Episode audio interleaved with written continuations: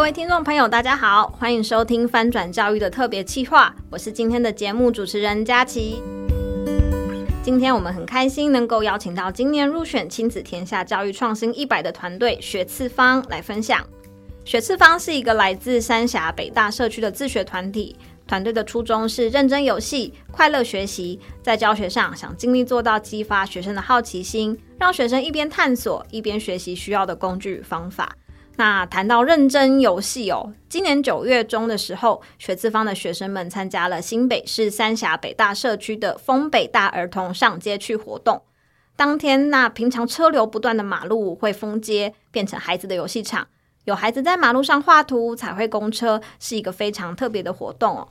那在这样的公共活动中，孩子除了玩游戏，还可能启动什么样的学习呢？随着新课纲上路，在真实世界中学习解决问题的能力越来越被重视。那家长或老师怎么样带着学生参与公共事务，激发学生的好奇心而展开学习？我们今天就来好好的聊聊这个话题。首先，我们就先欢迎学次方的共同创办人佳莹，先请佳莹和我们做个自我介绍，也介绍学次方的背景还有教育理念。欢迎佳莹。Hello，大家好，我是学次方的佳莹。那我们学吃方呢，是一个在三峡北大的自学团。嗯，刚刚佳琪有跟大家分享。那自学团在我们实际运行过程中，到现在其实已经迈入第六年了。刚刚有提到说，我们很重要的一个概念是认真游戏。对，这件事情非常非常的重要，原因是因为其实我们有注意到说，孩子们在玩游戏的过程中，他为了。去解决，然后去破关游戏里面的各种任务。所以他们会激发自己当前能够做到的事情，然后去突破自我，去挑战自我，最终去形成一个突破的成就。那这个成成就才是我们所谓快乐学习的成就，而不是说哦，他好像就是肆无忌惮的玩呐，没有，而是他突破了自己，然后成就了某些事情，进一步的想要去越做越多，然后产生一个正向的循环。所以我们在这件事情就是持续耕耘到现在第六年，我们有注意到说，诶，除了游戏情景之外，也许孩子们可以来挑战生活中的任务。所以我们给他们的游戏情境，从假想的，比如说桌上啊，或者是密室逃脱这种，开始到生活中真实的议题。那刚刚有提到说，我们今年有让孩子们去参加丰北大儿童上街去，这个也是孩子们的破关游戏里面的重要任务。对，这是我们今天要跟大家分享的事情。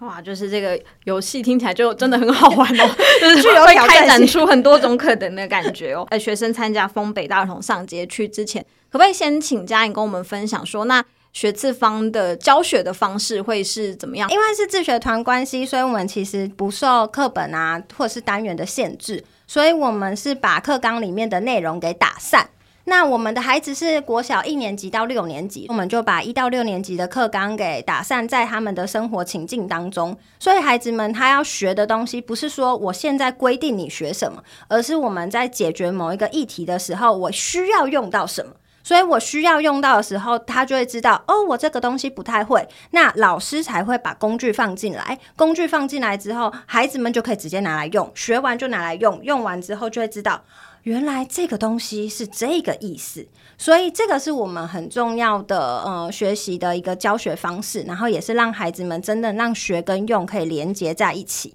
的一个很重要的概念。嗯，那像呃参加丰北大儿童上街去的这个公共的活动哦，就是怎么样连接到像您刚刚提到的这些的教学方式呢？可不可以谈谈是说呃学资方的学生参与这个丰北大儿童上街去的这些背景？那您们的起心动念是什么呢？好啊，其实今年是第四届，就是刚结束的今年，我们的孩子参与的是其中一个部分。他们今年参与的是小老板的区域，就是今年有一个小朋友的小老板区，然后孩子们就要在那个区域当中自己去想，他要在摊位里面做些什么事，但不可以是爸爸妈妈做的东西，也不可以是什么家里你去买一个现成的东西来，不行，而是孩子们要去想一个，不管是体验活动啊，或者是教学经验啊，或者是他们自制的某一种游戏，他们用这种方式来跟社区的居民们分享。所以，比如说我们在那一天有孩子们就设计了很多自制的小车车，纸箱小车车，然后你就可以开着纸箱小车车出去绕一圈，然后他们就会收一个好像五十块吧。老师有去捧场一下，但老师穿不下，可以做这样的事情。那去年我们的孩子做的是比较前端，就是。整个活动前期的前置作业，因为丰北大儿童上街区是一个封街的活动，所以他前面要把马路封起来，需要提交很多很多的文件。那在这时候，我们的孩子为了去申请这些文件，填写里面的内容，他们就要做到蛮多，就是可能马路的计算啊、人潮的计算啊、摊位的计算啊这些东西，这些是数字面的部分。那过程中，他们也要写文件的内容、写邀请函、写申请书，那可能这个是文字的部分。所以其实这些我们所谓科目，它就会被融在他们整个专案进行的过程当中，然后要去执行出来。刚刚其实讲到了，就是感觉到学生面对的蛮多不同的情境哦，从设计关卡，然后到刚刚提到的，在前一届是做前面的这个申请，然后有很多不同的手续或是呃文件啊，那要做准备。那刚刚呃佳颖也有提到是说会跟学科的连接，能不能够再跟我们分享说学生做了哪些事情？那他中间知识上的学习是什么？那您们怎么陪伴学生去就是做这方面的学习？好啊，我们去年会想说让孩子们加入前面的筹备，其实也是因为第二届的时候，大人有先当主办，是。就是第一届其实是附近的社区们办起来，那第二届开始学资方进入当主办，然后大人们来去执行前面的部分。那我们执行完之后，就发现说，哎，其实我们要跟孩子们去谈民众跟政府之间的关系。那或许丰北大儿童上街去是一个很好的专案，原因是因为我们在举办的时候，除了要跟公部门的各局处去申请文件之外，中间还有很多事情可能会需要明代去协调，因为之前可能没有类似的活动嘛，所以大家都不知道怎么办。那这时候明代就会扮演很重要的角色。那这些其实就是孩子们课本里面会教到的啊，课本里面就会告诉你，呃，明代是干嘛的，然后公部门是干嘛的，然后你跟政府的关系是什么。可是这些东西你用读的可能很没感觉。所以我们就想说，哎，那不然我们就直接来做一次吧。所以第二届就邀请孩子们进来，然后让他们在这过程中，包含孩子们会去访谈明代，他们会去访谈警察局、消防局，然后去知道说一个活动要办过来，那那么多人的情况下，这些角色会有什么样子的职责所在？这些角色他们当天会出现，可不会出现的公部门各局处，他们要做道路文件的申请啊，所以交通局可能要进来啊，里长他们可能要去联络啊，然后这些孩子们就会知道。哦，原来办一个这个活动，我需要联络这么多局处的人呐、啊。那我跟这三者之间的关系，可能又会变成怎么样？更重要的是，孩子们要知道，诶，我身为一个普通的民众，我想要去改变一个生活中的事情，不是不可能，而是我有方法可以做。所以今天看到公园里面有地方想要改建，它出现一些问题，我知道我可以去找里长。这件事情很重要，才不会变成说孩子在生活中遇到问题，然后他觉得什么事都没办法解决，然后抱怨很多，怨天尤人，觉得世界都没办法就是帮助到自己。那这个我们不希望，所以我们希望孩子知道的是，只要我想要去尝试做一点改变的情况下，是有一些方法可以去进行，而且它是友善的办法，然后世界会一起来帮忙你。这个是我们是呃第二届想要邀请孩子进来的起心动念。嗯，听起来是一个非常立体。的学习哦，像刚刚提到的，就是要跟很多的不同的角色去沟通，然后在这个过程中，学生的这个行动力，然后好像也被逐渐的建立起来，然后让他们知道说，他们可以透过行动去推进一些事情，或是改变一些事情。嗯，感觉这个是就是在公民这个概念当中，我们希望。可以呈现出来比较具体、升值在孩子心目中的一个种子，就让他知道世界是友善的。我友善世界，世界就会友善我。那对应回来，大家可能会好奇说：“诶，那你就谈到的是这种公民议题、公民参与啊，然后，或是你看不见的概念啊？那这些东西真的对孩子有帮助吗？”诶，其实话也不能这么说。有一件很重要的事情必须要跟大家分享，就是孩子们在看到这些大人们为了这个活动去做的努力之后，他们也会开始去思考。自己当前可以做到什么。所以回过头来，我们有提到前面要做文件的申请，里面要填什么马路的长度，然后什么马路的面积，然后刚刚也有提到嘛，要提什么摊位的间距，然后他们还要写邀请函，这些谁会做过？没有人会做过，小孩也没有做过，所以他们要想办法解决这些问题。那这时候就会回到最一开始提的工具就会进来，所以他们要去量一个马路，怎么量？你拿一个卷尺在那边卷也卷不了，而且你也不可能就是把红灯停停下来，然后一格一格去卷，不可能。所以孩子就发现说，哦，马路上面有斑马线。斑马线的间距是一样的，这时候乘法就可以进来，所以这些东西就会是孩子们想到说，哦，这个就叫做乘法的概念。但当然不是说老师就在旁边直接告诉你答案说，哦、这个就用乘法做就好，不是，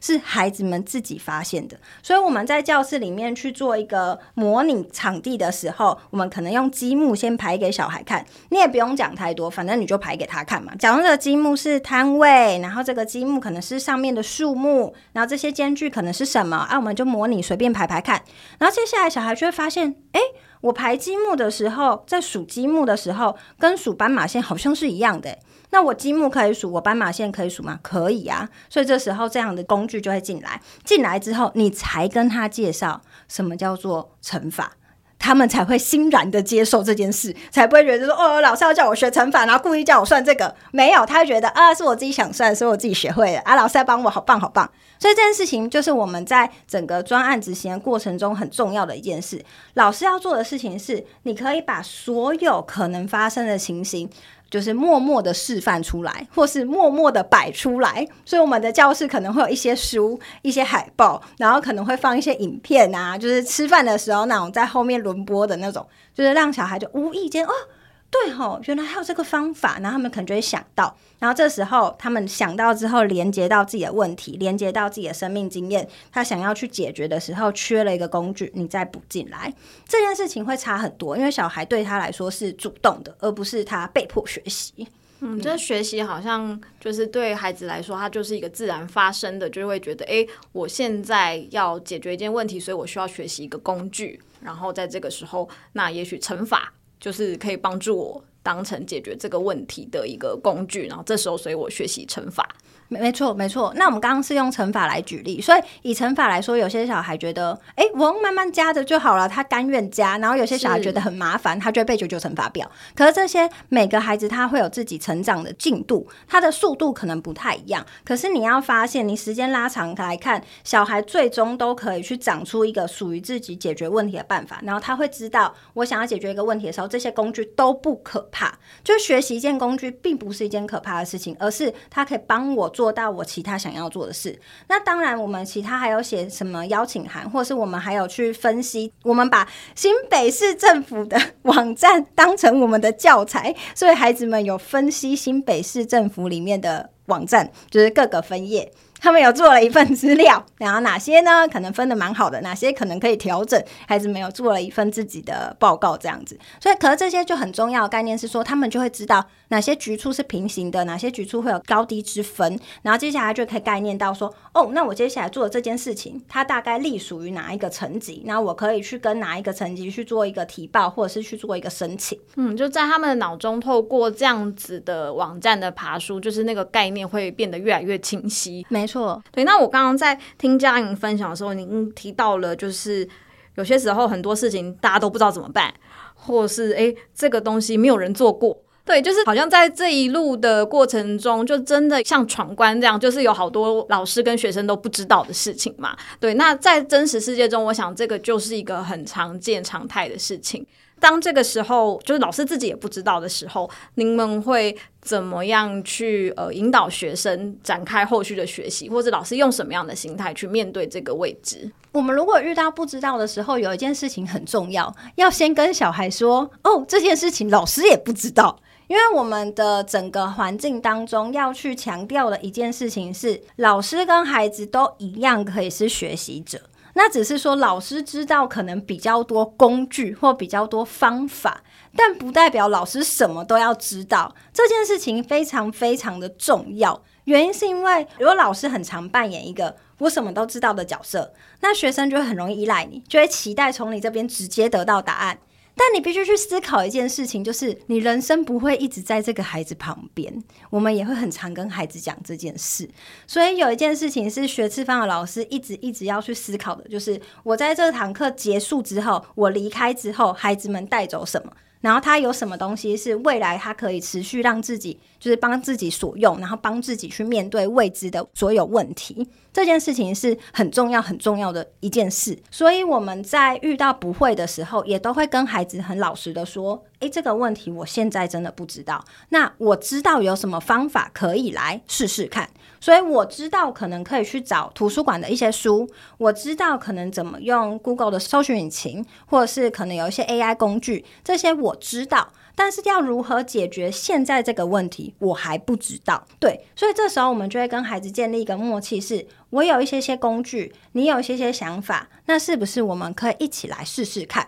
最常出现的可能是我查一些资料，然后让孩子去看，孩子就会去想象说哪一些跟他想要的比较符合。这件事情是孩子必须练习的，因为他要练习如何去精准的表达出他的需求。那这件事情需要练习的原因是我老师或任何大人。或是任何的一个普通的人，你都没办法去知道对方脑袋到底在想什么。你能够做的只是互相来回的反复沟通，找到彼此的共识，然后彼此都想要的结果。这件事情不练习真的做不到，所以我们就会要求孩子去想象说：诶，这个东西跟我原本预期的或原本的画面是不是相同？只要有一点点地方不一样，或是一点点地方怪怪的，即使你讲不出来哪里怪怪的也没关系，我们就。回来再修正，不要去对怪怪的妥协。那对怪怪的妥协久了之后，你就会对很多事情都妥协，你就会觉得什么事情都没问题，这就是最大的问题。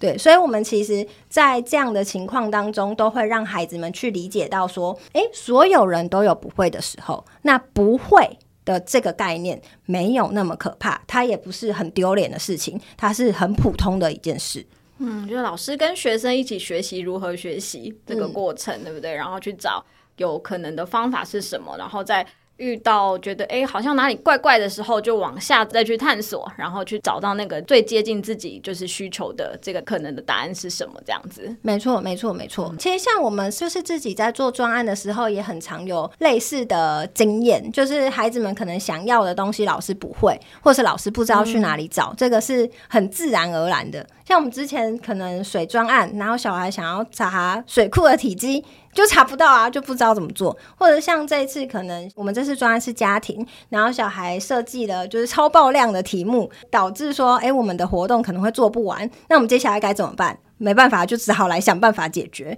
对，所以这个有点是我们的日常了。好，那感觉好像学生一直在抛出很多惊喜 或是挑战给你们，然后老师会接球，想说那我要怎么就是陪伴他们一起去解决，或是再找到答案，找出一个哎呀大家都觉得可以往下，然后喜欢的结果这样子的感觉。没错，没错，嗯，很有趣。那呃，从刚刚嘉莹的分享中，其实我们可以感觉得到是呃，老师在带学生参与公共事务啊，或是在真实世界中学习的时候，会遇到很多就是呃，可能都。未曾想过的事情哦。那随着现在，其实有越来越多老师也想，或是家长也想带着孩子做在真实世界中学习，或是解决一些我们就是生活中遇到的呃问题啊跟挑战。那从学次方一直累积的这些经验下来，你们会想跟教育工作者或是家长分享什么样的建议呢？在面对就是很多未知的事情的时候。我觉得在带孩子，如果希望他们去养成，就是对事情都愿意去探究看看，然后愿意去想想看的话，那大人们要有一个很重要的概念，就是你要先相信 Why not？就是什么事情都有可能。那原因是因为在孩子的世界中，其实他们所知道的事情绝对比你还少。毕竟你吃过的米就是比较多，所以这件事情很容易孩子想出来的一些点子，你就会觉得。哎，那个又没什么，那个有什么好问的？那个没差吧？这又不是问题，对你来说真的很好解决。可是对孩子来说，他是他当前最困难的挑战。所以这件事情要提醒所有的大人，就是不管孩子们想出来的事情是多么小小的，多么的，哎，你觉得没什么，都不要先去。否定他，或是都不要直接先把答案告诉他，而是你就再重新当一次孩子，然后再回到那个时候，再去感受说，哦，对，那个问题现在真的好困难，我们该怎么办？去感受一下那个苦恼的感觉，然后陪孩子去走过那个历程，这件事情，嗯、会非常非常非常的重要。然后也提醒所有的大人们，就是。每件事情都有可能，也许你跟孩子在走过这个历程的时候，你也会发现一些很有趣、很有趣、可爱的小事情，就是去同理孩子现在遇到的挑战跟困难是什么。对，然后自己在这个过程中，也许可以用新的眼光再去体验一次这样子的事情。那这对大人来说，其实也是一种收获跟学习。嗯，你可能会发现很多你从来没有想过的事情。对对对，嗯，而且我觉得蛮有趣的一件事是，每一个世代或者是不同的孩子，因为生命经验不同，所以他们提出来的解决办法也会不太一样。那只要你先把你的解决办法先放旁边，不要急着提出来，你会发现哦，原来还有这种办法，就是你会自己重新感受到一次，还有这种的这种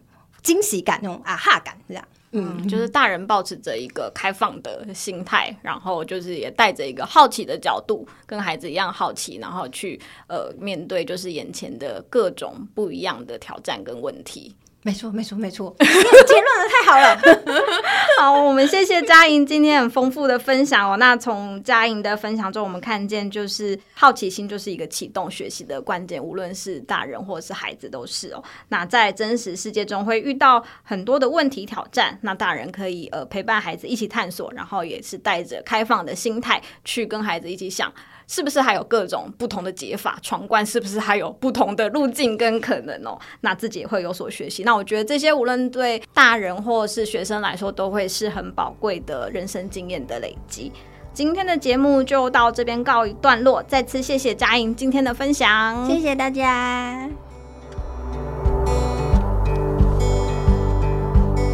翻转教育 Podcast，从班级经营到教学方法，帮助你全方位增能。如果你喜欢我们的节目，也请在 Apple Podcast 和 Spotify 给我们五星好评。也欢迎您在许愿池留言许愿，告诉我们想听的主题。我们下次再见。